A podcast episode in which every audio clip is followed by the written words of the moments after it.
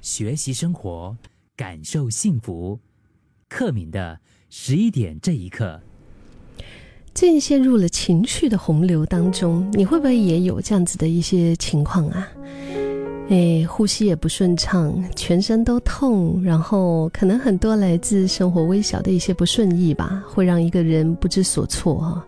其实就是一种摇摇欲坠的感觉，有点像是一颗随时要爆炸的。炸弹，嗯，或者是那个那个气球啊，它砰一下被戳了一针，整个就憋下去了，对吗？我们也不知道会不会到突然间某一个时候哈，嗯，你也忘了到底发生了什么事，就好像日剧里面经常有的那种桥段，会很大声的哭，可能是哭着对着自己喊话，说我不要再这样下去了。嗯，其实我觉得像日剧里面的那一些，它可能也是另外一种让自己的情绪抒发，或者是自我对话的一个，其实挺不错的一个方式。因为自己跟自己说话，这个话一出口哈，可能也会让自己冷静下来。但是不想再这样下去的话，那到底是想怎样呢？是想要怎么样下去呢？是想要怎么样的工作？想要怎么样的一个生活状态，怎么样的个性，怎么样的这个快乐，怎么样的关系，怎么样的未来，可能具体到想要每一天睁开眼睛，希望自己的生活是怎么开始的，有什么是在等待着我们，然后直到一天终结的时候，嗯，我对这一天是怎么样，我完成了什么，我满意吗？今天。这些思考，就好像轻柔的风，吹开了心里面那种无以名状的一些郁闷跟刺痛吧。因为其实每个人都还是有想要成为的那个模样。有时候我们的内心是在不经意间被现实就是冲得满满的哈，然后可能那一些负面的一些记忆就会在心里面扎根。然后扭曲我们现在在看每一件事情的目光，所以我觉得我们需要为心灵打造一个角落，一个让自己